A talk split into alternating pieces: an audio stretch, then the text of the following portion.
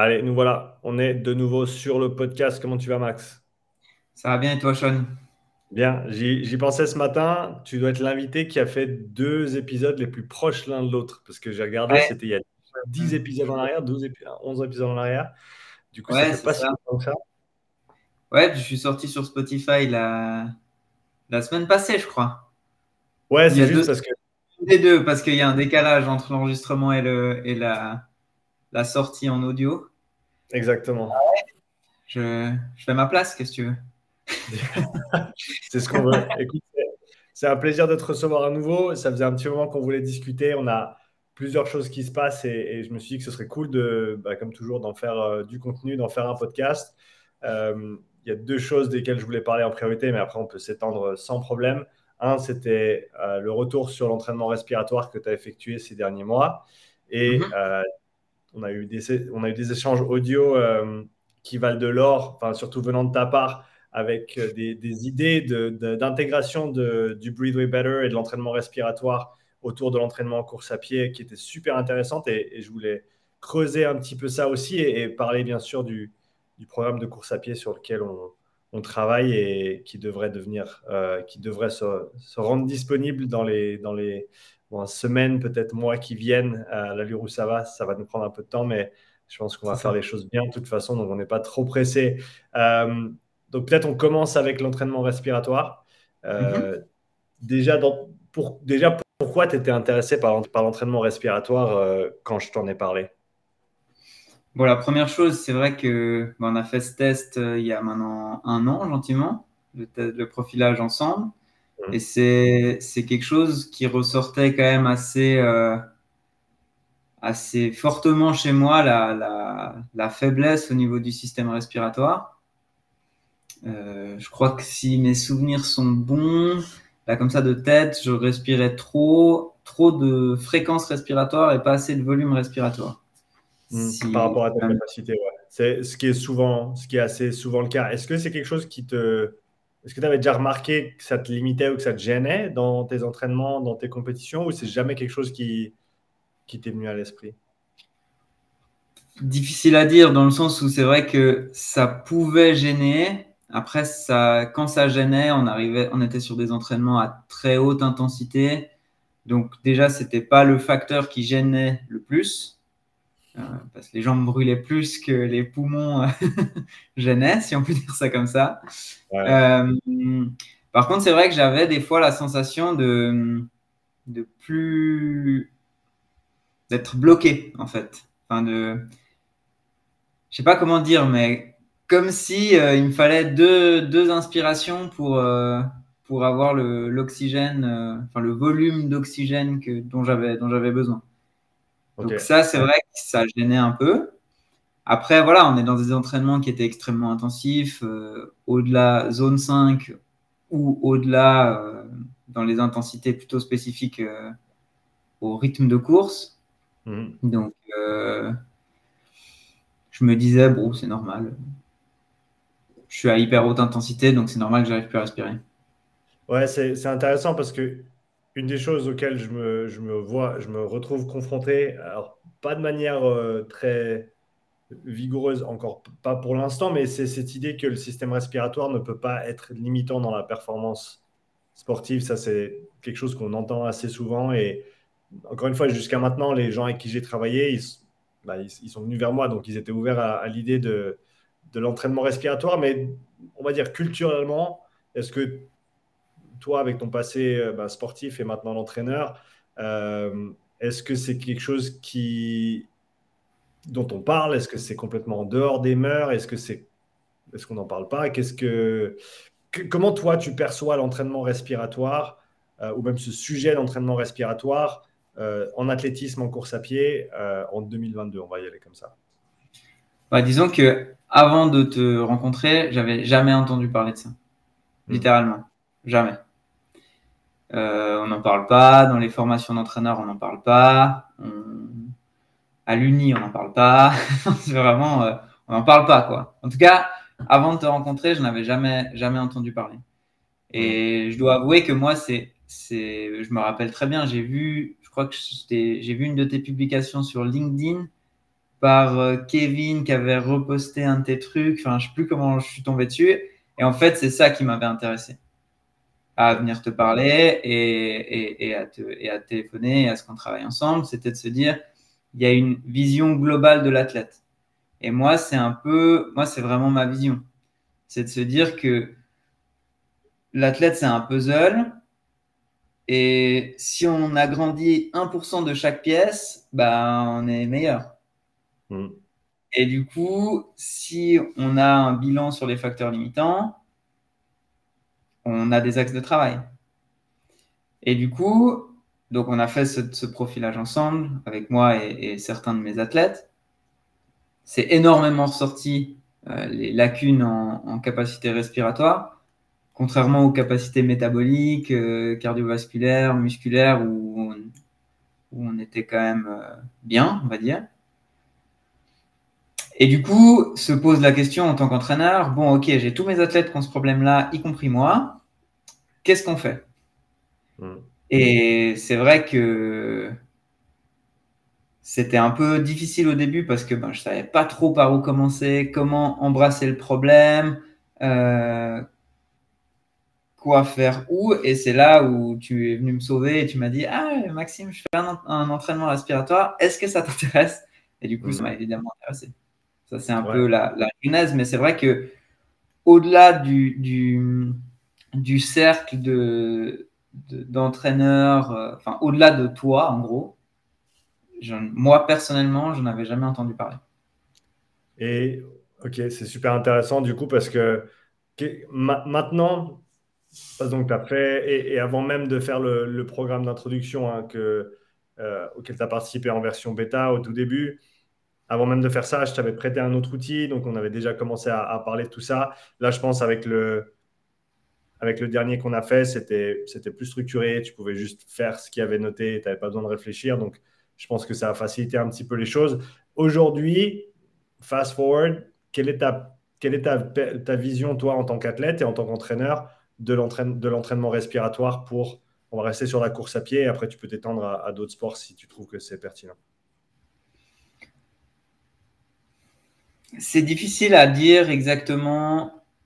Je dirais, pense que là, les, auditeurs attendent Ah, ça m'a changé la vie. Euh, ça m'a changé. Et, pour être clair, et pour être clair, c'est pas c'est pas mon objectif de, de, dire des choses comme ça.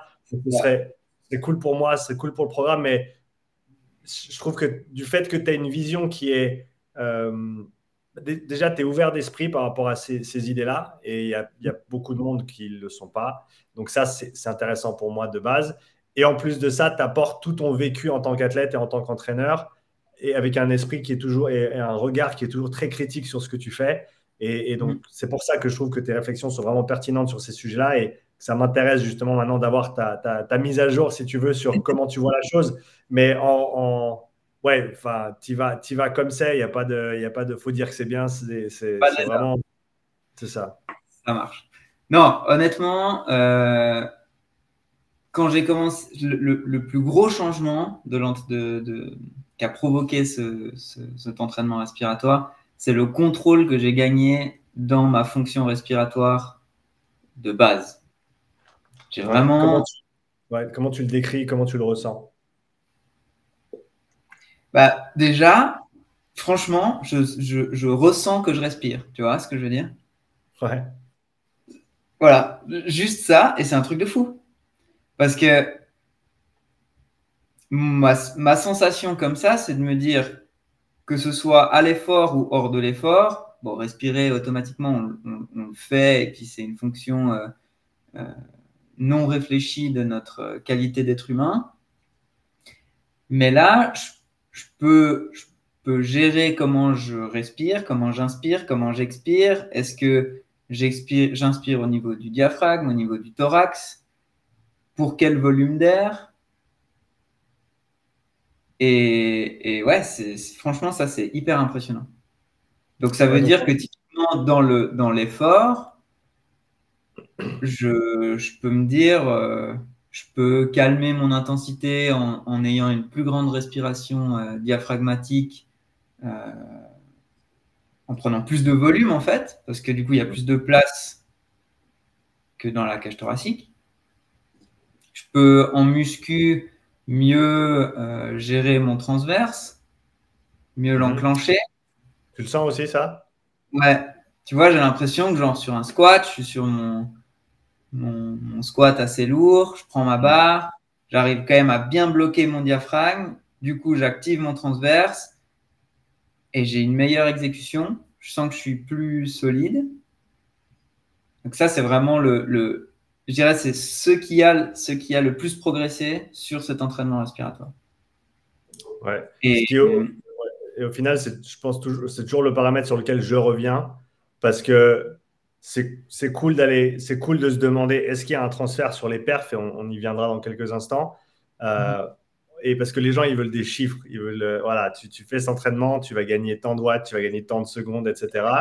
Euh, et, et je, je tends à, et, je sais qu'il y, a plein d'études qui, qui, ont montré l'efficacité, l'utilité de l'entraînement respiratoire, mais dans, je trouve que c'est des, c'est tellement dur de, de, faire le parallèle ou de, de, tirer une conclusion ou de, poser une, euh, parce que c'est des corrélations en fait, c'est pas des, c'est pas un lien causal, c'est un, lien de corrélation. Et, et, du coup, on peut pas dire j'ai fait ça et donc maintenant parce que tu as tout, faudrait ce serait impossible. Il faudrait reprendre exactement. En gros, il faudrait revenir dans le temps et refaire exactement le, protocole d'entraînement que tu as fait. En plus, rajouter l'entraînement respiratoire pour dire qu'il y a une différence parce que tes protocoles d'entraînement, ils vont changer. Euh, ta forme va changer selon le moment de l'année, le, jour, euh, la saison, l'année en elle-même. Euh, mm-hmm. toutes ces choses font qu'au final, je me distance de plus en plus de l'idée de se dire l'entraînement respiratoire, ça va améliorer tes performances directement. C'est, un peu, moi je le vois de, avec, avec une étape intermédiaire en se disant, comme tu l'as dit là, déjà tu vas développer une meilleure, euh, un meilleur contrôle. Tu vas développer, euh, tu vas développer la capacité d'être plus fin avec ce que tu fais être maître entre guillemets et de pas simplement euh, le laisser faire ce qu'il veut. Et, et, là où je trouve que le lien est super intéressant et, je serais intéressé d'avoir ton retour là-dessus, c'est l'idée que eh ben, ton système respiratoire, il est, intime, il est intimement couplé à ton système nerveux autonome. Et donc, selon comment tu respires ou comment tu perçois ta respiration, ça va avoir une influence sur ton état d'alerte, ton état de stress. Et ça, dans des conditions d'entraînement euh, potentiellement intenses, ça peut être super intéressant d'avoir ce contrôle et de pouvoir mieux bah, gérer ses efforts parce qu'au final, notre perception, c'est notre réalité. Si on peut influencer notre perception grâce à la respiration, est-ce qu'on n'y gagne pas euh, indirectement? C'est clair. Non, alors ce que tu dis, c'est tout à fait correct. Je pense que et puis je pense que c'est faux de se dire, ok, je fais un entraînement respiratoire, je vais gagner 5%, disons de manière aléatoire, sur mes performances euh, en course à pied. C'est c'est pas la bonne approche, mais c'est pas la bonne approche non plus de se dire je fais euh, deux entraînements, enfin je fais un protocole seuil, je vais gagner 5% sur euh, mon temps sur 10 km. C'est complètement faux, tu vois. Mmh. Mmh. Donc là, moi, ce que tu me disais, ça me faisait penser, je tirerais volontiers un parallèle entre la, la capacité à gérer ton système respiratoire et ton économie de course. Ok. Tu vois, dans le sens où si tu gères mieux ton système respiratoire, potentiellement, ton ressenti d'effort euh, sera un peu moins haut sur une intensité donnée, mhm. et du coup, tu pourras aller un peu plus haut. Mais est-ce que c'est l'entraînement respiratoire? Est-ce que c'est ton nombre de kilomètres par semaine? Est-ce que c'est ta force? Est-ce que c'est Est-ce que ça? On ne sait pas. La réponse, c'est oui. Mais, mais comme, euh, comme la technique de course, tu vois. Si tu es plus efficace, si tu as une meilleure technique de course, euh, ça sera moins dur de courir à 20 km/h qu'avec une mauvaise technique de course. Et du coup, si ta vitesse de course c'est 22 km/h, ben, tu as un avantage. Ouais, ouais absolument. exactement le même principe pour moi. Euh, et là, pour revenir du coup à la, à la question que tu posais sur, sur le gain en contrôle pendant un effort intense, ce qui est sûr, enfin moi ce que j'ai remarqué, c'est que du coup, comme je contrôle mieux ce que je fais avec mon système respiratoire, quand je suis dans des séances intenses, j'arrive mieux à faire redescendre le, le système cardiovasculaire pendant le repos. Mmh. Du coup, j'ai quand même la sensation que des entraînements dans la même intensité passent un tout petit peu mieux.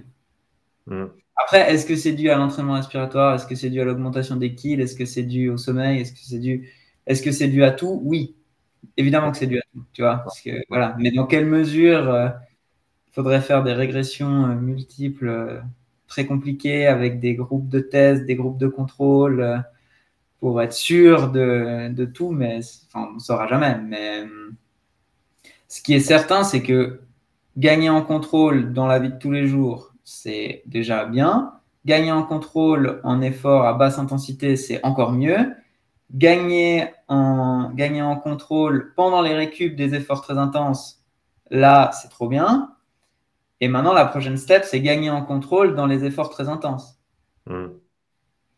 Mais ça, je pense pas qu'en faisant 40 euh, entraînements respiratoires ou 30 entraînements respiratoires, tu vas gagner. C'est comme si tu, tu fais 10, 10, fois 60 minutes de footing, tu vas pas battre le record du monde de 10 km. Hein. C'est ça. ça va pas marcher. Hein. Ouais, après, c'est ça. Après, il y a le, paramètre de, de, durée parce que tu regardes les gars de, de Luc, eux, ils font ça ben, 4-5 fois semaine depuis des années. C'est ça. Et là, tu peux dire que là, là, tu vas avoir un vrai changement. Par contre, où je commence même à avoir un petit, euh, un petit changement, bah, je t'avais fait un, un, message vocal. Mm. J'avais fait un entraînement de seuil quand j'étais euh, en entraînement à Ténéro. 3 mm. fois 8 minutes avec 2 minutes de récupération. Quand même assez, euh, assez intense. Et j'avais l'impression, parce que je contrôlais mieux ce que je faisais, donc on est quand même sur du seuil, donc on est sur une intensité qu'on peut qualifier de haute à modérée, enfin modérée à, à, haute, disons. Euh, j'avais la, meilleure image, c'est de dire j'ai un, tuyau de canalisation à la place de l'œsophage qui va directement dans les poumons et qui me propulse de l'air dans les, dans les poumons. C'était un truc de fou. Ok. donc pendant l'effort, là, c'était une des premières fois que tu l'as ressenti à ce moment-là? Pendant l'effort Tout à fait honnête, c'est la première et la seule fois où je l'ai vraiment ressenti. Allez, je précise à l'effort et pas dans la récupération de l'effort dans, la, dans le 8 minutes en, en, lui-même. Ouais, parce que comme tu, comme tu l'as dit, juste parce que tu souffles trois fois dans un ballon, ça ne veut pas dire que ta vie elle va changer et que maintenant tu as des, as des poumons d'un quelqu'un qui a fait de la natation pendant 12 ans euh, et, et, que, et que tout. Ouais, c'est ça. Et ça, c'est de toute façon un truc dont je, tenais à parler avec toi parce que pour moi, l'important, c'est parce que j'en parle pas mal de l'entraînement respiratoire, c'est important que les gens ils comprennent que ce n'est pas une pilule magique. C'est pas tu fais ça et, ça va régler tous tes problèmes, etc. C'est, à mon avis, c'est un aspect du développement athlétique. C'est une petite portion parce qu'il y a plein d'autres choses qui, en termes relatifs, ont beaucoup plus d'influence. Mais c'est une chose qui peut te permettre de gagner en contrôle, améliorer ta perception de l'effort et potentiellement avoir un, un, impact sur tes performances. Mais sans même y penser, à mon sens, si quelqu'un arrive à mieux respirer, mieux contrôler ce qu'ils font, et être moins euh, sous l'emprise de leur respiration pour les personnes qui sont dans ces cas-là. Mhm. Euh, c'est en général à ces gens-là que je recommande l'entraînement respiratoire en priorité. C'est ah, tu sens vraiment que ta respiration te limite dans tes efforts. Eh ben, c'est certainement une bonne idée de, se focaliser là-dessus pendant un petit moment, potentiellement mieux respirer, potentiellement mieux utiliser ce que tu as. Euh, mais, mais en, rien, c'est de la magie et c'est pour tout le monde et c'est l'idéal. quoi. C'est ça, mais c'est comme, c'est comme tout type d'entraînement. Il n'y a rien qui est de la magie. C'est ça. on est quand même dans une industrie où, où on croit qu'en trois mois, on peut, on, peut, on peut changer du tout au tout et puis, euh, et puis, puis, et puis faire des squats à 150 kilos, euh, euh, gagner, courir un 10 bornes en 30 minutes. Enfin, non, ça prend pas trois mois, ça prend, ça prend 15 ans pour faire ça. Et 15 ans ininterrompus avec de la qualité, avec de la récupération, avec une charge, une surcharge progressive d'année en année. C'est un peu. J'ai fait j'ai donné un week-end de formation là, le week-end dernier avec trois coachs euh, autour du CrossFit et le conditionnement dans le CrossFit euh, de manière un peu plus spécifique. Et c'était vraiment un des fils rouges du week-end. Enfin, pour, pour moi, c'était le fil rouge du week-end. C'était en gros les fondamentaux.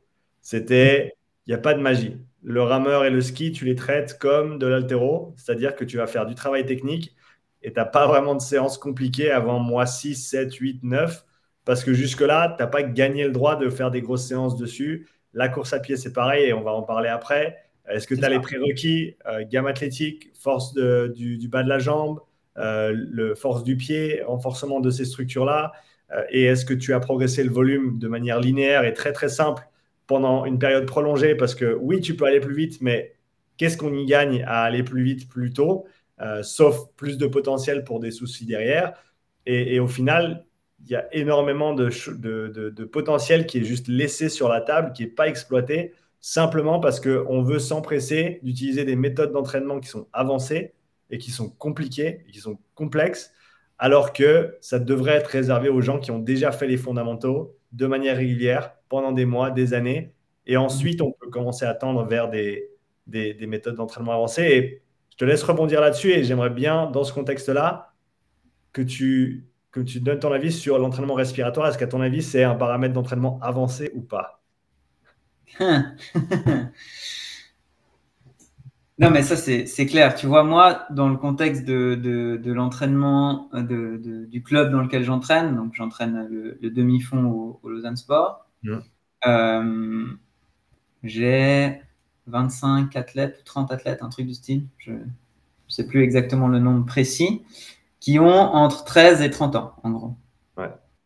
Mais tu vois, on fait pas la même chose, pas exactement la même chose avec les athlètes de 13, 14, 15, 16, 17 ans mm. qu'avec les athlètes de 30 ou de 20 ou de 25.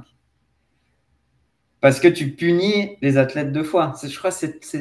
J'avais entendu ça de, ta bouche, il me C'est pas moi, c'est Kieran Flat à la base qui dit You rob the athlete twice. Euh, exact. Tu le, tu, le voles de, tu le voles de la progression linéaire dont il pourrait bénéficier dans un premier temps et mm. tu le voles des adaptations qui, qui auraient découlé de méthodes d'entraînement avancées appliquées au bon moment, c'est-à-dire pas maintenant et plus tard. Donc voilà, mm. tu, voles l'athlète deux fois, c'est ça. C'est ça. Donc, pour... et ça, on le fait pour tout, tu vois. Typiquement, euh, la VO2, on n'a pas exactement le même fil rouge chez les jeunes que chez les plus vieux c'est difficile à gérer parce que des fois, tu te dis, bon, les jeunes, c'est aussi bien qu'ils fassent avec les vieux. Respect, enfin, que tout le monde fasse ensemble pour qu'il y ait une émulation, tu vois, aussi au niveau du groupe. Mais des on ne le fait pas tout le temps. Mhm. L'exemple le, plus, le, plus, le plus clivant, c'est sur la force. La force chez les, chez, les, chez les gamins de 15 ans ou chez les, chez les athlètes qui ont 10 ans d'expérience dans les pattes, on fait pas exactement la même chose. Ouais. Et donc, ouais, faut commencer par les bases, faut faire les bases, faut progresser dans les bases. Et tu vois, nous, on a souvent le problème dans, dans, le contexte du, du LS, c'est que les, des jeunes nous rejoignent, 13-14 ans, ils veulent faire du demi-fond. Donc, eux, ils voient les séances d'entraînement sur Instagram de de Jacob Ingebrigtsen, de toutes ces, de toutes ces machines, 20 euh, fois 400, et puis ils te disent, bah, moi, je veux faire ça. Tu leur dis, bah non. en fait, non. Tu vas faire de la vitesse et de l'endurance et de la force. Et voilà. Parce que c'est les qualités athlétiques de base. Et sans ces qualités athlétiques-là, bah, tu seras limité. Tu vois, moi, par exemple, j'ai commencé l'athlé assez tard. J'avais 19-20 ans quand j'ai commencé. J'avais fait du sport, mais pas de compète quand j'étais, jeune. Du coup, j'ai pas une excellente vitesse de base. Bah, je suis limité. Même pour faire du 3000 steeple. Automatiquement, ça me limite. Et c'est ce que je leur explique. Je leur dis, bah voilà, si vous êtes limité par votre vitesse, à mon âge, vous avez plus qu'un créneau d'amélioration de vos performances. Enfin, disons, si on simplifie, c'est d'augmenter le volume d'entraînement. Et ça veut dire à 25 ans, 12 séances par semaine, avec un travail à côté. Tu fais comment? Euh, Donc, fais de la vitesse quand tu as 15 ans. c'est ça la conclusion. Ouais. Et du coup, euh, vas-y, vas-y, après je, reviendrai sur. Je revenais, je, je, redirigeais le discours sur l'entraînement respiratoire. C'est une bonne question à laquelle je n'ai pas pensé, honnêtement. Euh, moi, je dirais, dans le contexte des athlètes que moi j'ai, je ne travaillerai pas l'entraînement respiratoire avant la catégorie U20. Ça veut dire qu'avant qu'ils entrent dans leur 18e année d'âge. Pour la simple et bonne raison qu'il n'y a pas énormément de séances par semaine avant ce moment-là. Tu vois, ils sont à, en 4 et 5, 5 généralement. Euh, et il faut travailler les fondamentaux. Endurance, force, vitesse, mobilité. Mm. Ça prend déjà du temps. Euh, et, et est-ce que vraiment c'est pertinent de travailler ton système respiratoire alors que tu as un gainage de merde non, mais, tu vois C'est pour ça que je te l'ai posé parce que j'y ai pensé en parlant des fondamentaux versus les méthodes avancées. Moi, Où est-ce que ça tombe? Et, donc, je, je l'ai demandé comme ça sans y avoir réfléchi non plus. Euh, mais, mais, je pense que c'est important de se poser la question justement pour se dire à qui ça s'adresse. Tu vois? Ça. Euh, Après, je pense qu'il y a deux choses. Je pense qu'il y a l'entraînement respiratoire qu'on a fait ensemble avec le Breezeway Better, qui est, une technique avancée donc que je réserverai à partir d'un certain âge, d'une certaine expérience. Au-delà de l'âge, moi je, réfléchis en âge parce que, parce que je suis très. Euh, c'est le protocole de club, euh, de, de, fédération d'athlétisme, voilà, mais disons à partir d'un certain niveau euh, de conditions physiques générales, à partir d'un certain. Enfin, voilà, quand tu as les bases d'être un athlète, et on va dire ça comme ça, mais je pense, et je, suis en train de réfléchir et je n'ai pas encore réussi à trouver la meilleure façon de le faire. Je pense qu'il y a tout un travail de technique respiratoire que tu peux faire sans le ballon, juste en te couchant au sol, prenant des grandes inspirations, tu vois, en remplissant vraiment bien ta cage thoracique, en expliquant le mouvement du diaphragme. Tu vois, des choses vraiment toutes bêtes. Hein euh, de respiration. Après, tu peux ajouter, dès le moment où il commence à contrôler, tu peux ajouter un certain tempo. Euh, je pense que ça, ça peut être très intéressant. Mhm.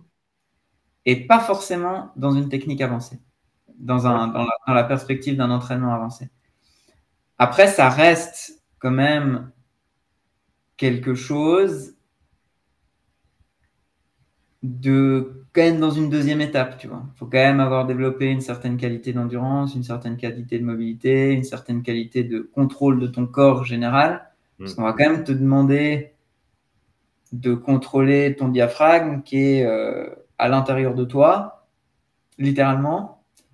Et c'est quand même difficile. Et ça actionne quand même les, les muscles intercostaux. Euh, ouais, c'est quand, même, quand même exigeant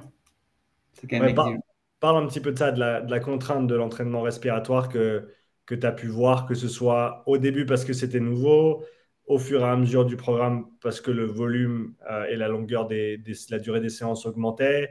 Euh, est-ce qu'à des moments, tu as senti vraiment la charge en fait supplémentaire de ces entraînements-là? Et comment est-ce que ça s'est manifesté?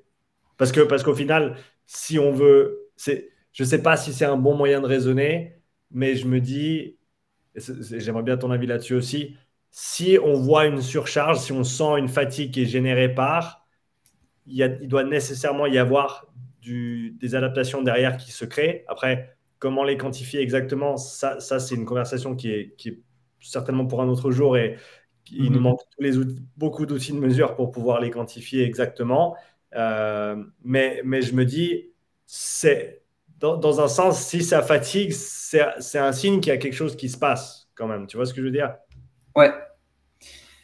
Euh, alors, pour commencer. Euh, bon, déjà, je pense que.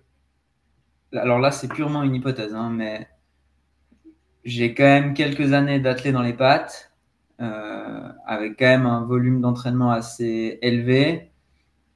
Qui représente pour, pour que s'il y a des coureurs qui nous écoutent, tu peux donner un, un ordre d'idée de ton volume euh, Je sais pas, ça s'exprime en quoi en, annuel ou c'est par semaine plutôt C'est en gros en kilomètres par semaine, c'est entre 90 euh, et 110. Ok. par semaine, plus la muscu, plus le renfort. Ok. Donc, euh, c'est en gros 15 heures d'entraînement hebdomadaire, ce qui commence quand même à faire un certain nombre. Ouais, ouais, d'accord. Donc, euh, ouais, c'est, c'est ça.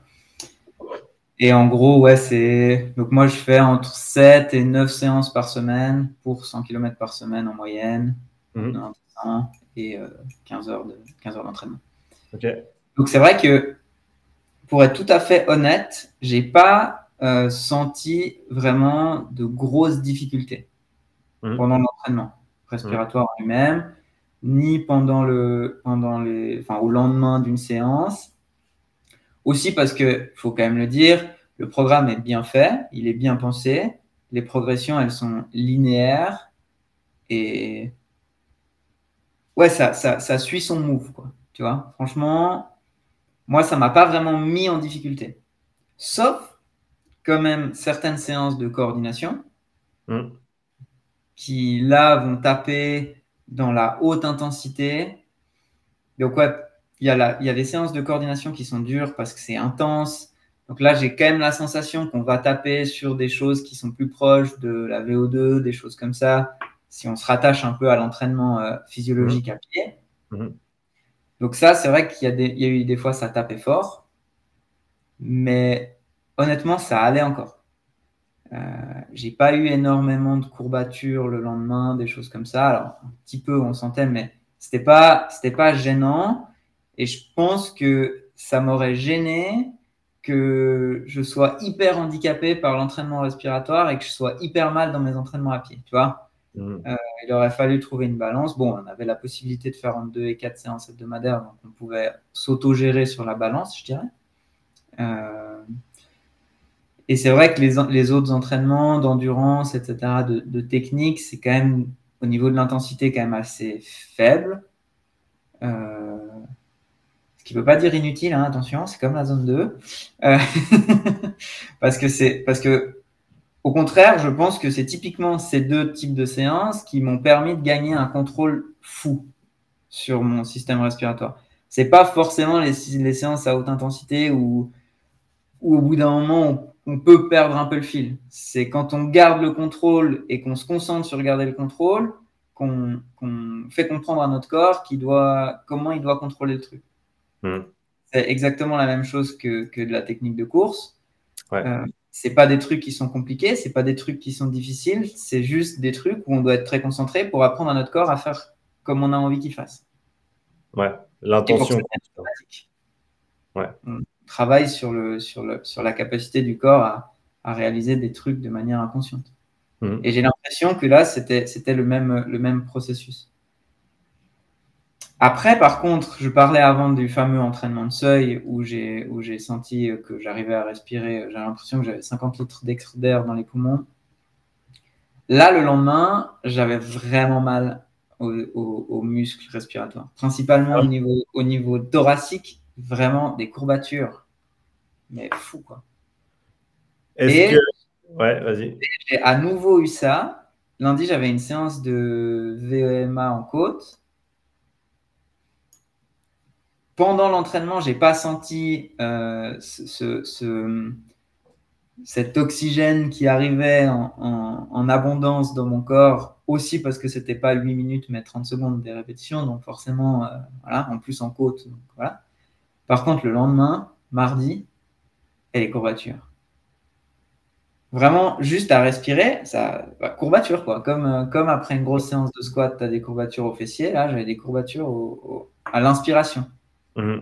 Mon, mon, hypothèse là-dessus, et je serais intéressé d'avoir la tienne, c'est que potentiellement, avec le, avec le programme et justement ces séances, comme tu l'as dit, de plutôt focaliser sur la technique où on respire très lentement et on prend un maximum d'air euh, sur chaque respiration, potentiellement, on a débloqué un petit peu d'amplitude de mouvement dans ton cycle respiratoire auquel maintenant tu peux accéder, mais le stimulus de, du ballon n'était pas suffisant pour justement te mettre à mal, entre guillemets, avec ce, dans ces positions-là. Par contre, maintenant, dans ton mouvement de course à pied, dans euh, ton effort de course à pied, euh, tu exploites maintenant potentiellement une fraction du volume supplémentaire par rapport à avant, chose qui va du coup engendrer des, des courbatures du fait que c'est nouveau, entre guillemets. Je ne sais pas ce que tu en penses. Mhm. Ouais, clairement.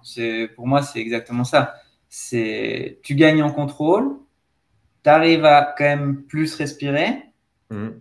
prendre un volume plus conséquent en moins de respiration mais ton corps, il n'est pas encore tout à fait euh, habitué à, gérer autant d'oxygène à l'effort, parce que c'est une chose de respirer dans un ballon assis dans ton canapé ou debout devant ton bureau, euh, mais c'en est une autre euh, dans une séance de côte qui pique. Ouais, c'est ça. Et, et, courbature.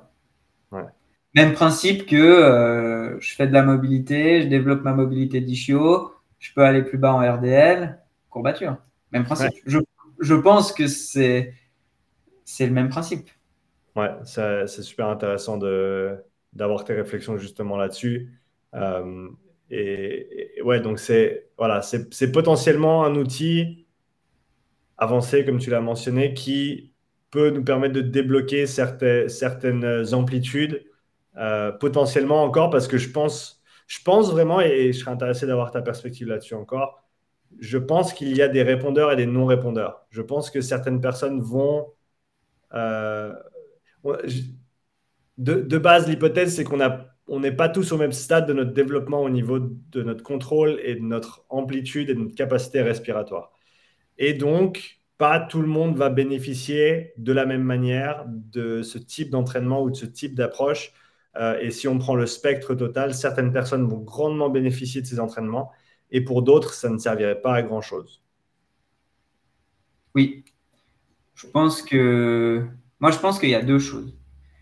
Il y a, il y a exactement ce que tu viens de dire, euh, mais qui est le cas pour tous les, tous les, tous les rouages de l'entraînement, tu vois. Euh, si on prend le développement de la VO2, euh, il y a, je pense, il y a des milliers de méthodes euh, qu'on peut, qu'on peut mettre en œuvre. Et pas tout le monde va réagir exactement de la même manière à exactement chaque méthode, tu vois. Et si c'était le cas, on aurait une méthode, tu vois. Parce que parce que parce qu'on aurait autre chose à faire que de chercher d'autres méthodes. Donc ça c'est clair que que, que l'entraînement respiratoire va bénéficier de manière différente à chacun. Mais je pense encore, je pousserai encore plus loin. Selon ce qu'on travaille dans l'entraînement respiratoire, parce que entraînement respiratoire, si c'est euh, entraînement de la course à pied, ça veut tout dire et rien dire de nouveau. Tu vois, là, on a, on a exploré dans, dans le programme des séances de technique, des séances de puissance, des séances de coordination et des séances d'endurance. Quel je ne pense pas que chacune de ces, de ces sous-catégories euh, servira la même chose chaque athlète. Ouais, et selon, selon où il en est dans son cursus d'athlète, selon quel sport il fait. Tu vois, c'est ce que je te disais. Moi, j'ai pas l'impression, typiquement, j'ai la sensation que les séances d'endurance, elles m'ont pas servi énormément.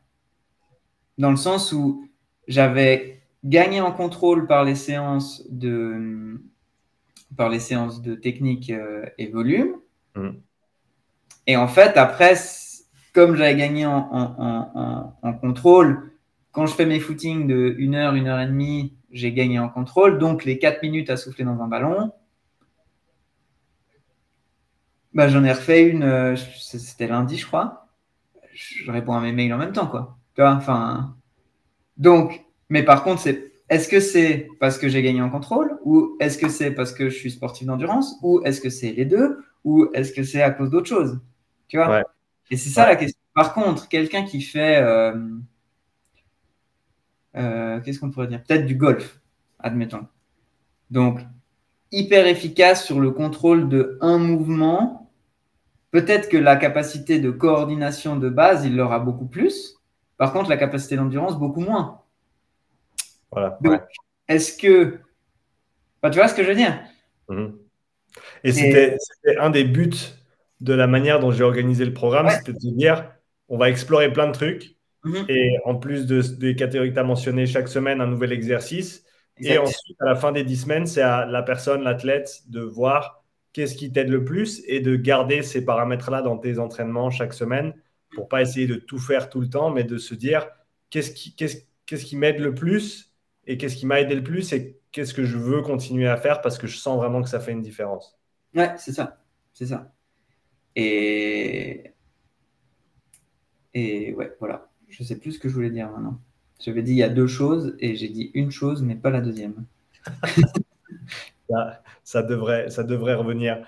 Euh, un autre, bah, là où on peut partir maintenant, vu qu'on a, on a bien passé en revue tout ça, c'est, et ça on, l'a dit avant, donc on le répète, euh, on fait les bases avant d'aller sur les choses avancées. Mm-hmm. Euh, et je voulais qu'on revienne sur justement tes, les retours que tu m'as fait sur là où tu voyais une intégration avancée de, euh, de l'entraînement respiratoire ou d'un outil respiratoire comme le Breathway qui puisse être bénéfique. Euh, et je, vais laisser t'étendre là-dessus parce que tu avais, plein de bonnes idées et c'était super intéressant de les entendre. Et vu que je ne vais pas juste publier notre conversation euh, WhatsApp, eh ben, je, te laisse les répéter ici. Ouais, intéressante notre conversation WhatsApp. C'est pour ça, c'est un peu pour ça qu'on fait le podcast. On la refait en fait. c'est ça. Alors, pendant que, as dit, pendant que tu me posais ta question, j'ai retrouvé ce que je voulais dire avant. Euh, donc, il y, a le, il y a effectivement le bénéfice que, que tu peux tirer de manière individuelle de l'entraînement et qui potentiellement est, lié à toi, à ton développement. Mais je pense qu'il y a aussi à, comment es, à quel point tu es prêt à, à te remettre en question et à accepter que tu, bien que tu sois un athlète avancé, tu vas être nul dans quelque chose qui va te permettre d'être meilleur. Tu vois ce que je veux dire? Mhm. et, et, ça, je pense qu'il n'y a pas tout le monde qui est prêt à le faire. Et je pense que dans les sports d'endurance, enfin moi, c'est un problème que je, enfin, un problème, c'est un, un, état des lieux que je fais souvent, c'est que le sportif d'endurance, il veut faire son volume en kilomètres, mais il n'est il est pas prêt à perdre 5 km par semaine pour faire de la force, par exemple, j'ai eu, un mal fou à faire faire de l'haltérophilie aux coureurs d'endurance. Euh, parce qu'il faut absolument faire ses kilomètres. Alors oui, il faut faire tes kilomètres, c'est clair. Hein. à un moment donné, c'est intimement lié, ta performance est, clairement liée au volume que tu fais. Mais dans quelle mesure il n'y a pas, il a pas, il a pas une intégrer de la force peut être plus intéressante qu'un énième footing. Et pas tout le monde est prêt à le faire. Honnêtement, j'ai eu des athlètes qui n'étaient pas prêts à le faire. Et, et je pense que l'entraînement respiratoire, c'est la même chose. faut être prêt à se dire, déjà au début, je vais rien comprendre comment ça marche. Je vais, ça va être compliqué. Je vais pas voir vraiment où je vais. Mhm. Mais il faut être prêt à le faire. Mais il y a des gens, je pense, qui ne sont pas prêts à le faire. Et, je pense que ça, c'est une, une, qualité. Moi, je considère ça comme une qualité, mais, mais aussi parce que c'est notre travail en tant que coach, tu vois, mhm. d'accepter de, se remettre en question, d'accepter d'essayer des nouvelles choses. Mais voilà, je pense qu'il y, y, a cet élément-là. Euh, donc voilà, ça, on boucle la boucle. Euh, et la question, c'était les intégrations avancées de l'entraînement respiratoire. Hein, c'était ça. Là où tu vois du potentiel pour, euh, ben, tu peux parler de, de toi simplement, où est-ce que tu te vois potentiellement utiliser cet outil ou commencer à l'intégrer, à explorer des choses dans tes entraînements ou hors de tes entraînements qui te, mm-hmm. qui te sembleraient potentiellement bénéfiques? Mm-hmm. Bon, Je pense que la première, d'ailleurs, je crois que c'était le, sujet du premier audio que je t'avais fait à ce sujet-là. Donc, pour ceux qui ont écouté le dernier podcast qu'on a fait ensemble, on s'est étalé beaucoup sur le 800 mètres, qui est une discipline que j'entraîne euh, avec beaucoup de passion et beaucoup d'état d'âme et beaucoup de difficultés.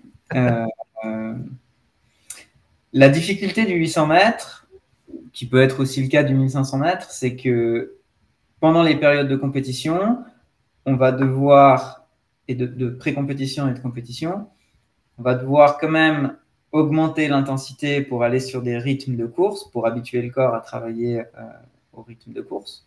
C'est finalement ce qu'on lui demande de faire.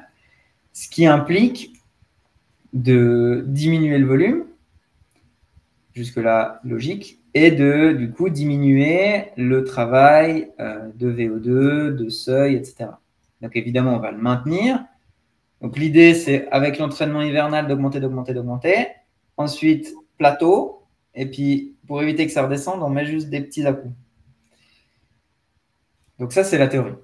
Et je me disais d'ailleurs que je me disais que l'entraînement respiratoire en lui-même pourrait être intégré dans ces phases-là euh, pour justement maintenir une certaine qualité cardiovasculaire, notamment par des entraînements de, coordination, je pense, euh, qui sont donc des entraînements assez haute intensité qui vont répéter, enfin, s'approcher des efforts de seuil de VO2, etc.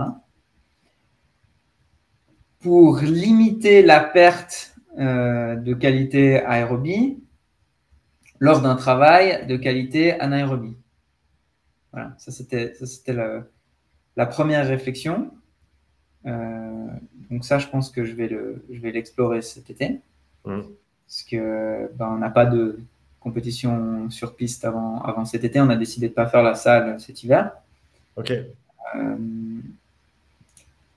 donc je pense que ça, ça c'est extrêmement intéressant. Extrêmement intéressant pour les coureurs de cours parce que du coup on, oublie entre guillemets on, on, met en second plan ce travail-là, mais aussi pour les coureurs de plus long en se disant, en ayant un peu la même réflexion, mais en se disant, j'augmente l'intensité, je baisse le volume. Si je fais pas mon volume d'intensité au rythme du, 3000 ou du 5000 qui s'approche quand même grandement d'un travail de, VMA au bénéfice d'une séance de plus par semaine plutôt de, résistance lactique, donc plutôt typé, euh, disons, 1005,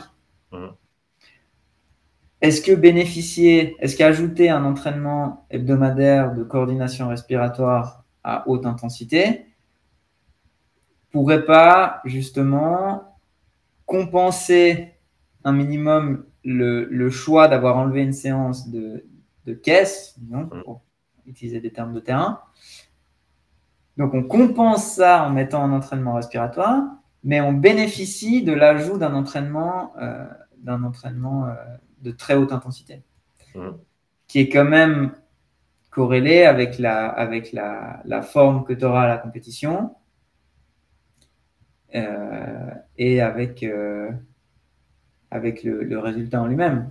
Parce que finalement, même si j'avais lu un truc sur les coureurs de 3000 steeples, pour prendre ma distance, alors c'est une mesure qu'on peut débattre, mais ils prenaient le lactate des athlètes à la fin d'un 3000 steeples et je crois la moyenne, c'était 19 millimoles. Quoi.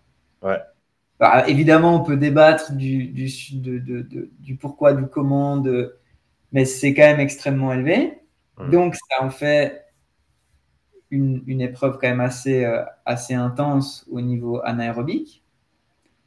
Du coup, est-ce que c'est pas intéressant justement dans les périodes de préparation, compétition ou de compétition de mettre ces séances très intenses pour que le corps assimile la, la, charge lactique ou la résistance, développe sa, résistance lactique à l'effort, et d'ajouter un entraînement respiratoire pour garder un certain niveau de, de, de VO2, on va dire ça, pour simplifier, quoi, de, de qualité respiratoire, de, de, de qualité métabolique de ton, de, de ton système respiratoire. Enfin, il y, a, une interjection entre les deux, je pense. Ce que je comprends dans ce que tu dis, et tu, me corrigeras si je, suis, si je rate la marque, c'est que donc ouais, pour atteindre des, niveaux de, de lactatémie comme ça, tu es de toute façon dans le domaine sévère, ça, il n'y a, pas, y a pas à broncher, tu es en dessus de ton seuil, ça c'est sûr. Poser 36 questions, ça c'est clair. Ça c'est certain. Ce qui veut dire du coup que pendant ton event qui dure quoi, une dizaine de minutes, hein, c'est ça? Euh, tu vas passer la majorité en dessus de 90% de, VO2 max. Mhm. Donc, et, on sait que proche de VO2 max, le système respiratoire consomme entre 10 et 15% de l'oxygène total que tu utilises. Ok, ah, je savais pas ça. Ouais. Diaphragme intercostaux tutti quanti, c'est entre 10 et 15% si je ne me trompe pas, c'est ouais, entre 5 et 7 points de VO2, quelque chose comme ça. Donc, ce qui est considérable quand même. Ce qui est considérable. 10%, de ta, ta, consommation énergétique, c'est énorme. Et du coup, si tu délaisses, entre guillemets, ton système respiratoire en n'effectuant pas vraiment de, séances soutenues qui vont solliciter ce système-là, est-ce que tu ne te mets pas du coup en déficit pour ensuite ton, événement compétitif euh, et, dans ce cadre-là, c'est là où je, verrais, est-ce, que ça correspond un peu à ce que tu voulais dire? De dire que ben, si tu fais pas beaucoup d'entraînements qui vont solliciter euh, intensément ton système respiratoire, et ben, là, c'est peut-être intéressant de combler la brèche avec des séances de coordination avec le ballon pour justement euh, faire face à ce manque et, garder un certain équilibre dans, le, dans tous les paramètres euh, d'entraînement. Ouais, exactement. Tu as résumé beaucoup mieux que ce que j'ai dit, enfin beaucoup différemment en tout cas, euh, ce que je voulais dire. Non, c'est ça.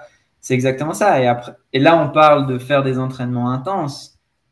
Mais tu vois, tu dis, ça consomme entre 10 et 15% Donc, si tu travailles de sorte à ce que ton système respiratoire soit plus efficient, potentiellement tu passes de 12 à 11. C'est, je pense, là, c'est, je pense. et, tu, et tu, technique, techniquement, tu regagnes 1%. Alors, dit comme ça, on peut gagner des pourcents à l'infini, hein, mais, mais c'est pour ça que je pense pas qu'il faille intégrer que de la haute intensité au niveau respiratoire, mhm. parce que ça voudrait dire, de nouveau, il faut prendre l'entraînement respiratoire comme l'entraînement à pied. Si tu fais que des intensités, bah, tu vas pas progresser. C'est le puzzle de, de, toutes ces petites choses mises ensemble qui vont faire que. Mm. Euh, donc ça, ouais, exact, c'est ce que tu dis pour, pour la phase, disons pour la phase de compétition.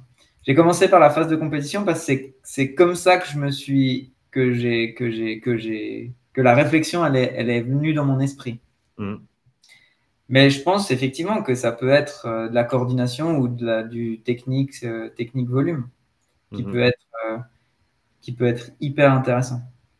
Et, là, où je voulais continuer aussi avec l'idée de cette économie justement au niveau respiratoire, je pense que c'est là où des entraînements de type endurance vont devenir les plus intéressants, mais ça va prendre énormément de temps pour développer justement ces, qualités-là. Parce que l'économie, on le sait, hein, c'est plus une fonction du volume que tu appliques qu'autre chose.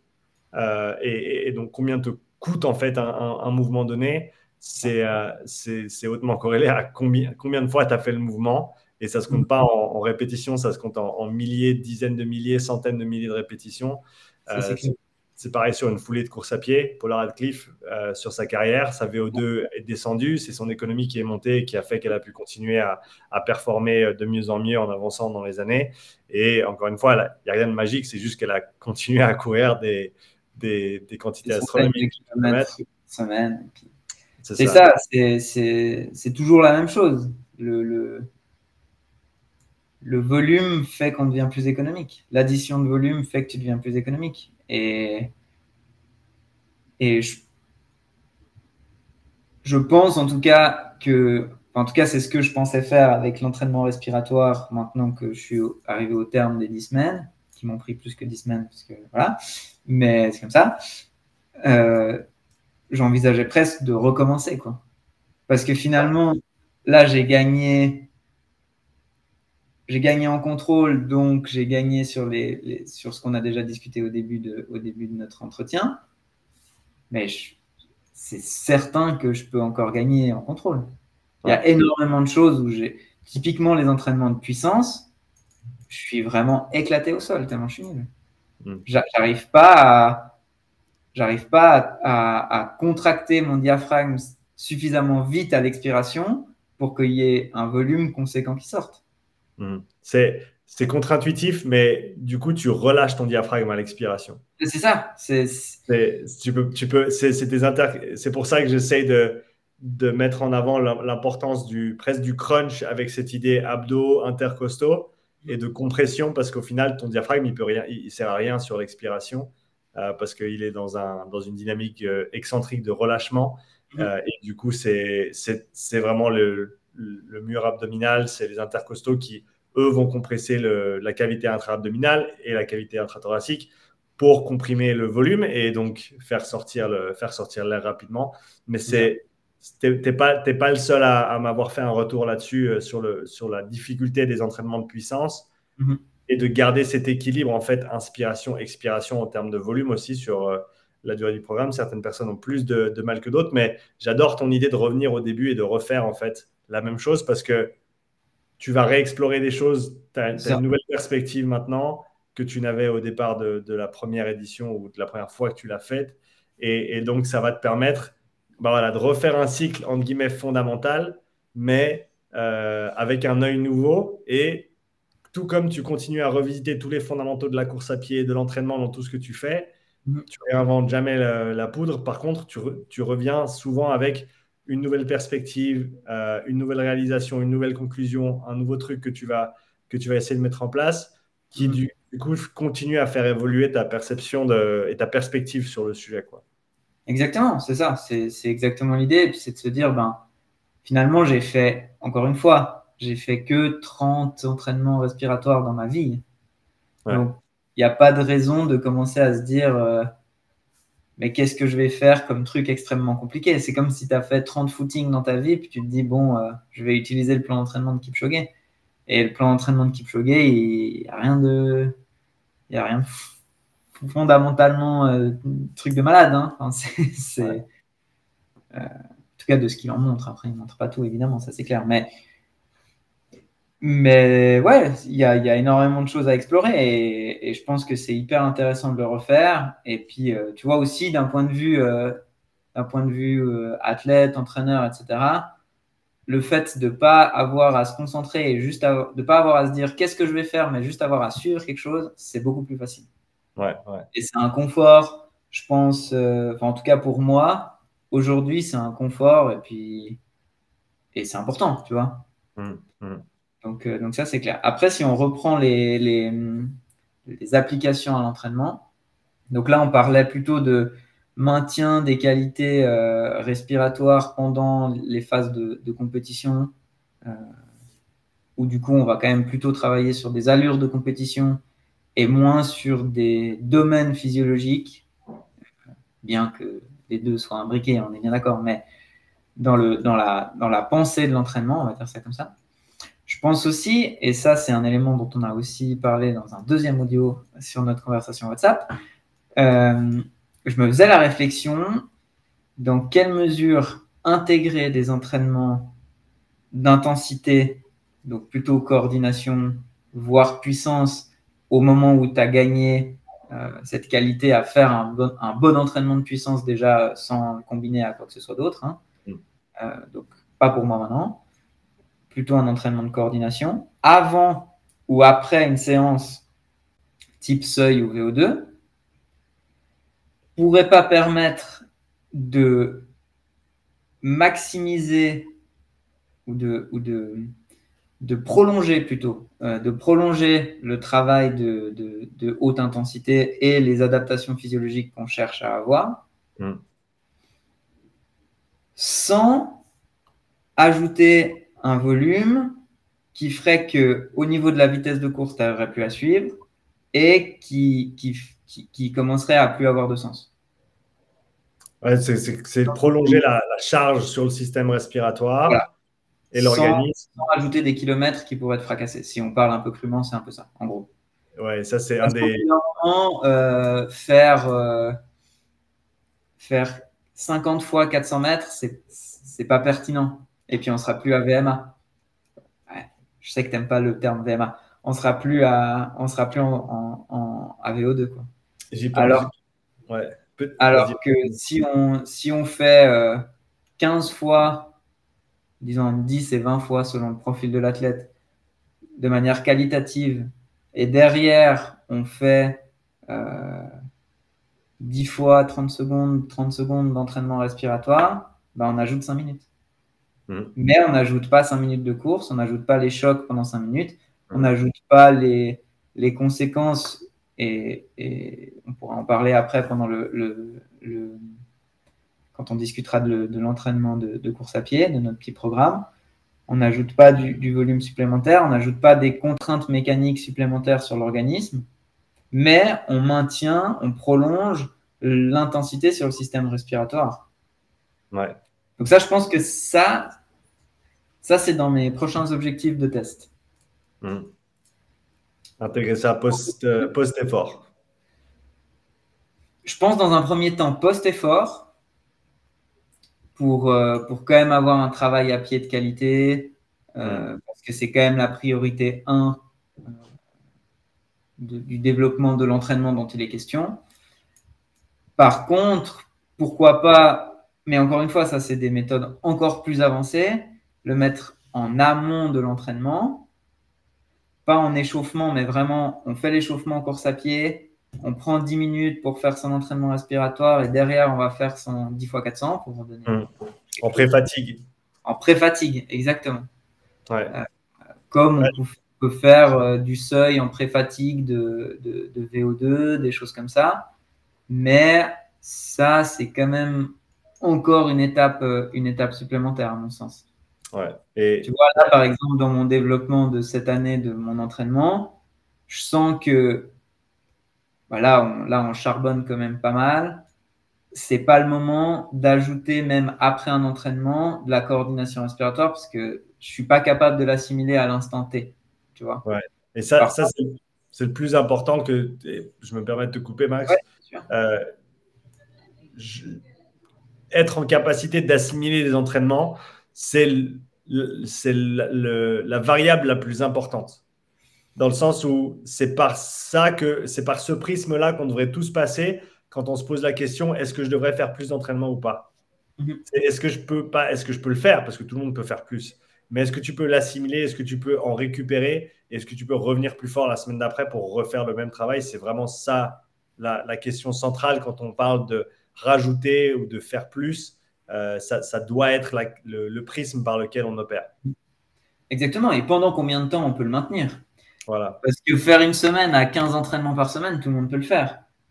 Par contre, faire une année à, à, 5 entraînements par semaine, pas forcément tout le monde peut le faire. Et c'est comme ça qu'il faut réfléchir.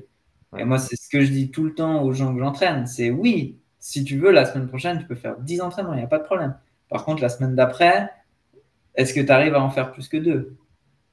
Oui, non, bah alors c'est pas pertinent de faire 10. Mhm. c'est aussi simple que ça, à mon avis. Enfin, aussi simple que ça, c'est très simple, mais. Sur le papier. Sur, le papier. Sur le papier, c'est ça qui est extraordinaire. C'est que sur le papier, tout est hyper facile. Euh, et, pour rajouter une, dernière, une composante supplémentaire en termes d'entraînement avancé qui, euh, et, ça, il faut, faut, faire gaffe avec ce qu'on fait parce qu'on joue avec des niveaux de, internes de CO2 et d'oxygène et donc il ne faut pas faire n'importe quoi, les gens, d'accord, qui nous écoutent. Euh, et ça, c'est des choses, c'est des méthodes d'entraînement avancées que euh, que Brock, que Jameson, que les athlètes de Luc utilisent parce qu'ils ont l'habitude de le faire. Ils sont toujours encadrés quand ils le font. Faites jamais des entraînements comme ça tout seul. Euh, et surtout, faites pas ces entraînements-là tant que vous n'avez pas fait les fondations au moins deux fois et, plus, plus. Mais l'idée de se dire tout de suite après un effort de haute intensité, et là tu parlais de, tolérance lactique, je fais une petite parenthèse parce que tu m'as dit, tu m'as dit PMA, tu n'aimes pas trop ces termes-là. J'y réfléchissais justement pendant que tu parlais et je me suis dit, j'aime pas ces termes et donc je, fais l'effort au quotidien de communiquer sur quels termes on pourrait utiliser qui seraient peut-être plus appropriés pour euh, qu'on parle le même langage et qu'on définisse euh, précisément les choses. Cela dit, quand je suis en conversation avec quelqu'un, c'est pas le moment de commencer à, essayer de changer le, vocabulaire. Moi, je comprends ce que tu veux dire. Tu dis mmh. anaérobie, aérobie, ça me dérange pas en fait. Euh, beaucoup de monde dirait Ah ouais, mais tu dis toujours que. Bah oui, je dis toujours que. Mais là, on comprend ce qu'on essaie de se dire. Et c'est n'est mm. pas le moment de chipoter sur ces détails-là parce qu'on est sur une autre, un autre niveau de conversation. Et mm. euh, on, pourra, on peut revenir euh, ultérieurement ou pas, parce qu'encore une fois, mon but, c'est pas de convaincre. Et, je, je, je, pense qu'il y a de meilleurs mots pour décrire des choses et des moins bons mots pour décrire des choses. Mais ça ne veut pas dire que je, je, vais faire le, je, vais, je vais me berner et me dire euh, ah bah non, euh, tant que tu n'utilises pas mon vocabulaire, je te parlerai pas. Ah non, c'est pas le, c'est pas le, c'est pas le prisme et puis c'est pas le, c'est pas, le but. C'est pas le but de la conversation. Je comprends ce que tu veux dire, je suis d'accord avec toi. Et, du coup, c'est pour ça que je voulais faire cette petite parenthèse parce qu'elle m'était venue et, ça me semblait important. Après un, intervalle de haute intensité, tu parlais de tolérance lactique, de euh, tolérance de, euh, de l'acidité acidique, si on, veut, si on veut changer un peu et jouer un peu avec les mots. Euh, c'est ça, c'est prolonger en fait cette charge de, de, de CO2 conséquente et d'acidité du coup parce que tu ne vas pas pouvoir te débarrasser du CO2 aussi rapidement, ce qui veut dire que le système tampon au niveau du sang, il ne va pas pouvoir faire son boulot ce qui veut dire que l'acidité au niveau interne va rester élevée pendant une période plus prolongée. Mhm. Euh, mais ça, je les vois, et ça, ce n'est pas des choses que j'ai testées moi encore. Euh, je les vois comme des entraînements extrêmement inconfortables, extrêmement difficiles, parce que déjà, tu fais un entraînement, disons, en zone 6 ou dans le domaine extrême, déjà, tu sais que tu n'es pas bien de base. ce pas des choses qui font du bien, des, 60 secondes, des 90 secondes répétées, ce pas des choses qui sont sympas à faire. Et si en plus de ça, par-dessus, tu rajoutes une charge, euh, une charge acidique supplémentaire, où tu prolonges la charge acidique sur l'organisme mhm. euh, via un travail respiratoire isocapnique avec le ballon tout de suite après, ça c'est vraiment le, ça c'est le, c'est vraiment vraiment vraiment très intense comme stimulus. Et, je pense que la majorité des gens, même qui ont déjà, qui sont déjà entraînés avec un Breathway, ne sont pas nécessairement prêts à le faire et ne devrait pas l'essayer.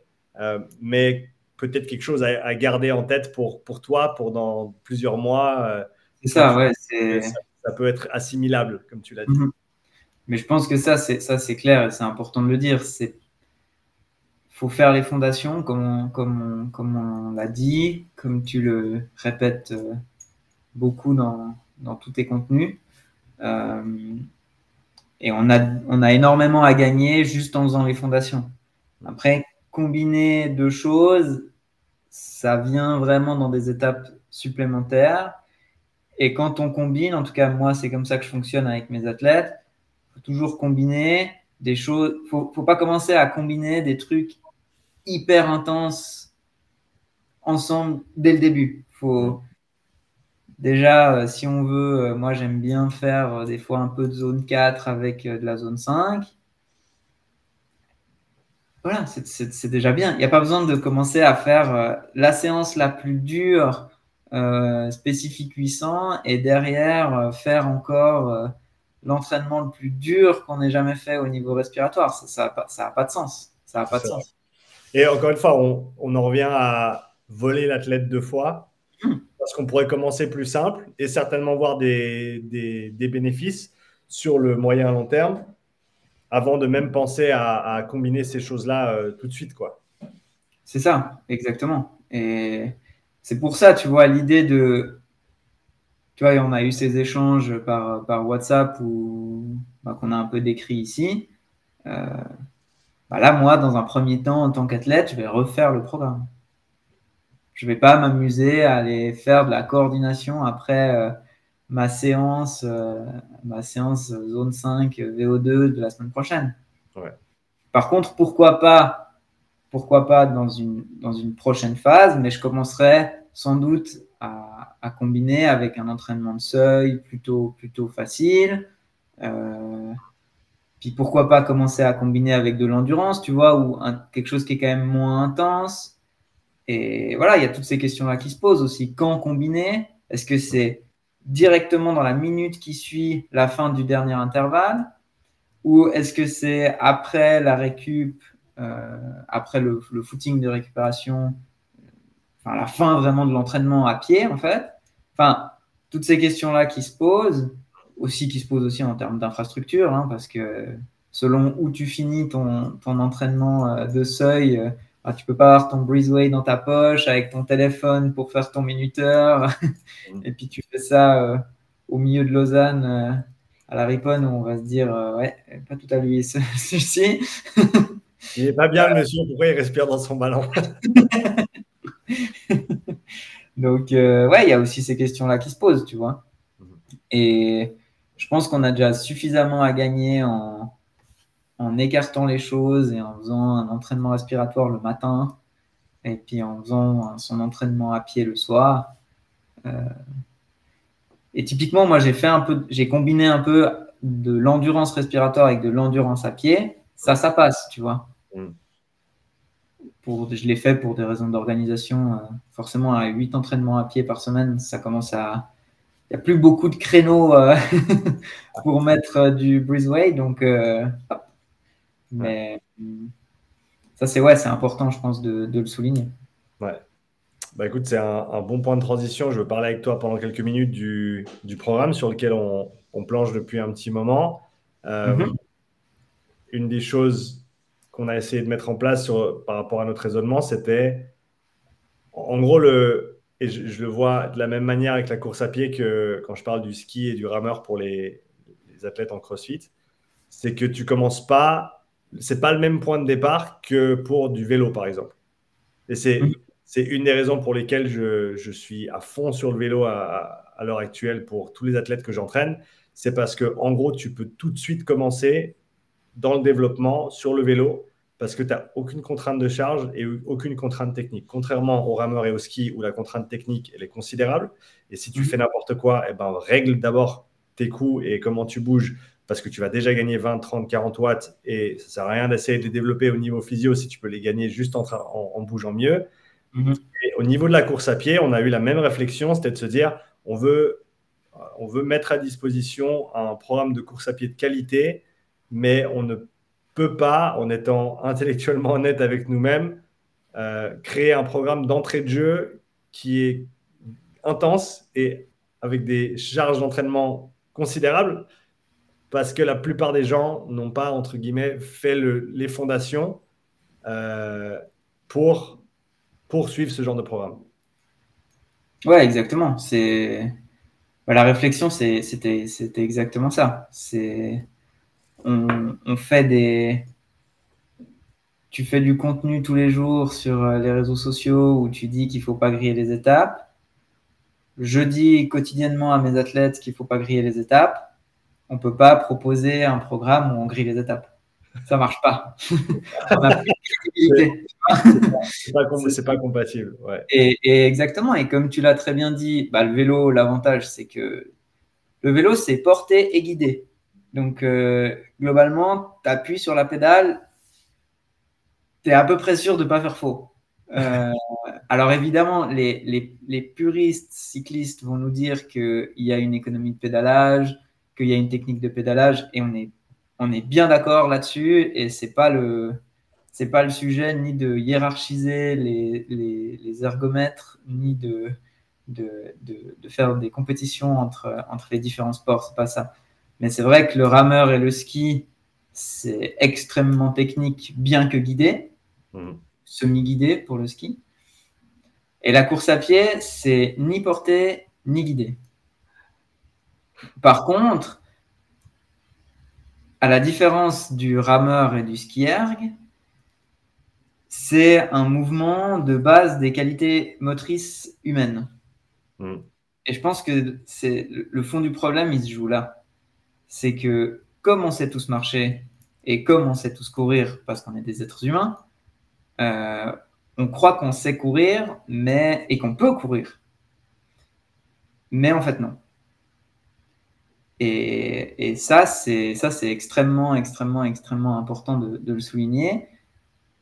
Donc, on ne peut pas forcément courir parce qu'on n'est pas forcément capable d'assimiler les chocs sur notre structure corporelle que nous inflige la course à pied. Ça, c'est la première chose. Et la deuxième chose, c'est que il y a toute une technique de course.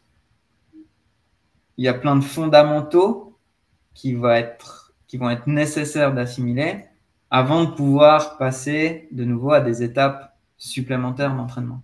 Hmm. Ça, c'est, ça, c'est hyper, hyper, hyper important.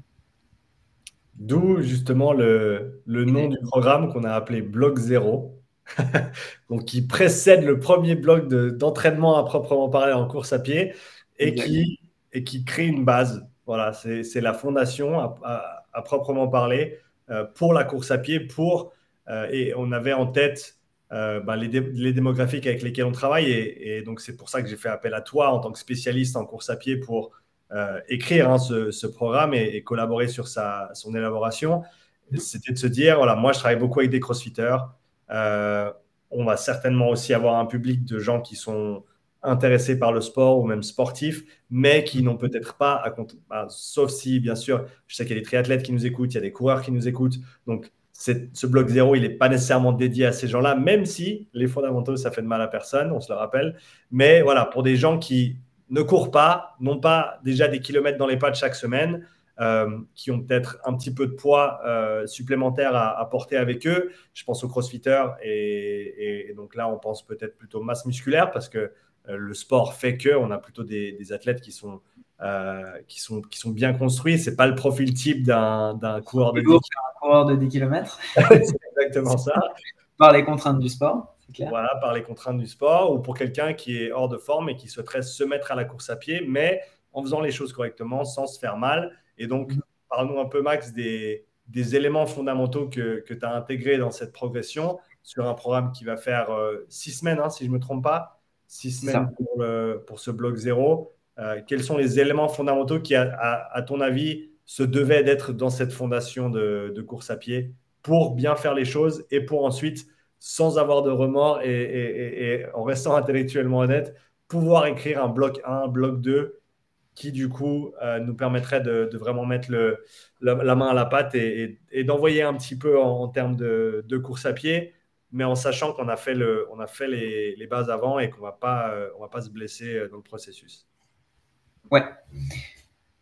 Du coup, comme j'ai dit, comme je l'ai dit avant, la course c'est quelque chose qu'on croit qu'on sait faire, mais qu'on ne peut pas forcément faire pour des raisons. La première raison, enfin, une des premières raisons, c'est la capacité, ne serait-ce juste à assimiler les chocs. Donc finalement, quand on court, on a ce, cycle de foulée où on tape le sol, on pousse au sol, on tape le sol, on pousse au sol. Schématiquement, c'est un peu l'idée. Mmh. Et du coup, on a des points de, de, contact. Par, enfin, le pied touche le sol et euh, met en jeu euh, des muscles euh, on peut penser aux mollets, aux quads, aux tendons d'Achille, tendons rotuliens, enfin, qui ne sont pas des muscles, qui sont des tendons, enfin, aux articulations, disons, des membres inférieurs. Mmh. Et donc, l'idée, c'est au niveau de. Au niveau, donc, ça, ça c'est la première chose. je, vais faire, je vais faire autrement dans, dans mon organisation. La deuxième chose, c'est que comme on pense qu'on peut courir, on a tendance à courir trop vite, mmh. euh, alors qu'en fait, on devrait potentiellement marcher pour faire de la zone 2. Euh, si on prend des, des pourcentages de, de VMA, euh, on imagine que la zone 2 se situe à peu près à 50% mmh. Pour une bonne partie de la population. Déjà, des gens qui ont des VMA à, à 12-13, c'est quand même des gens qui, qui gambadent. Hein qui, sont capables de courir, qui, ont quelques kilomètres dans les pattes. Mais si on prend le 50%, ça fait 6 km heure. Hein. Donc, c'est pas cohérent pour des débutants de commencer par de la course, mmh. par que de la course.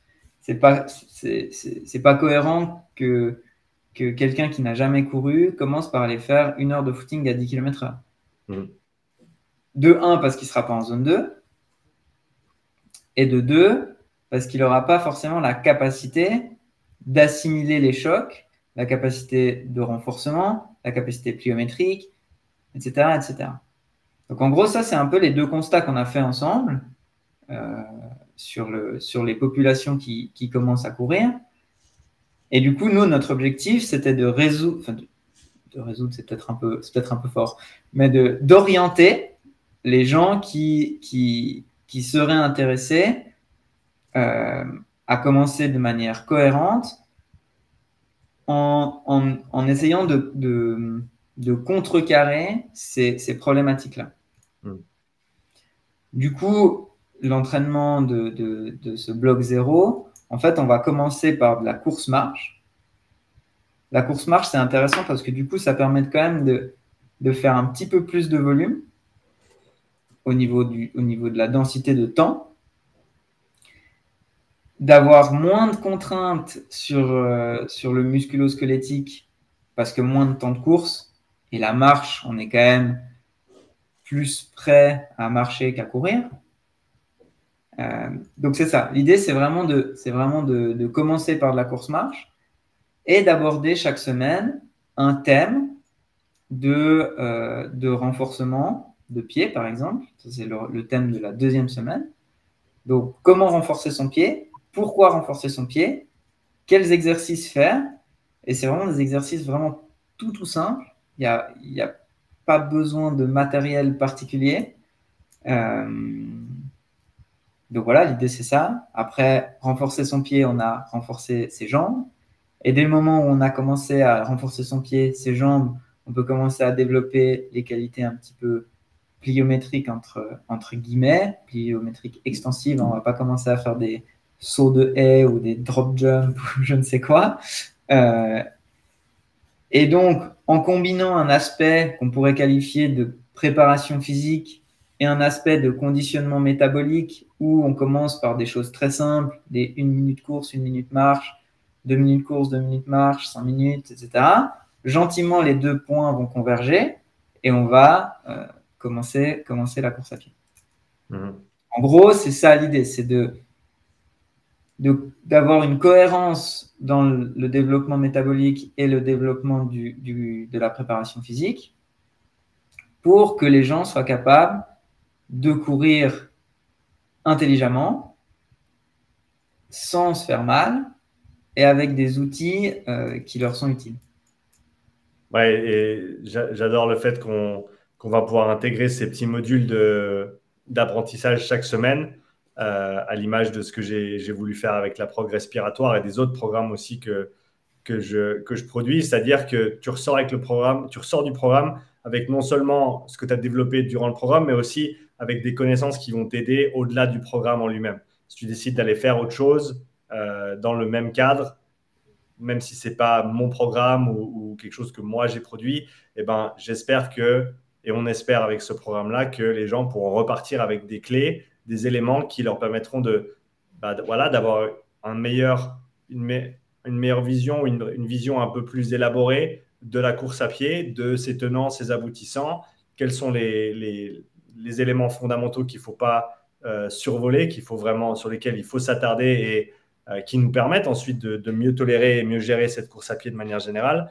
Donc, ouais, je, suis, vraiment content qu'on intègre ces, ces, modules et que bah, tu, tu, apportes ton expertise en tant que, coureur, entraîneur euh, pour, pour détailler tout ça. Quoi. Ouais, c'est ça. En tout cas, moi, c'est vrai que je trouve avec la prog respiratoire que j'ai faite, c'est pas seulement un, c'est pas seulement un tableau Excel qu'on envoie et puis euh, déberdez-vous. Euh.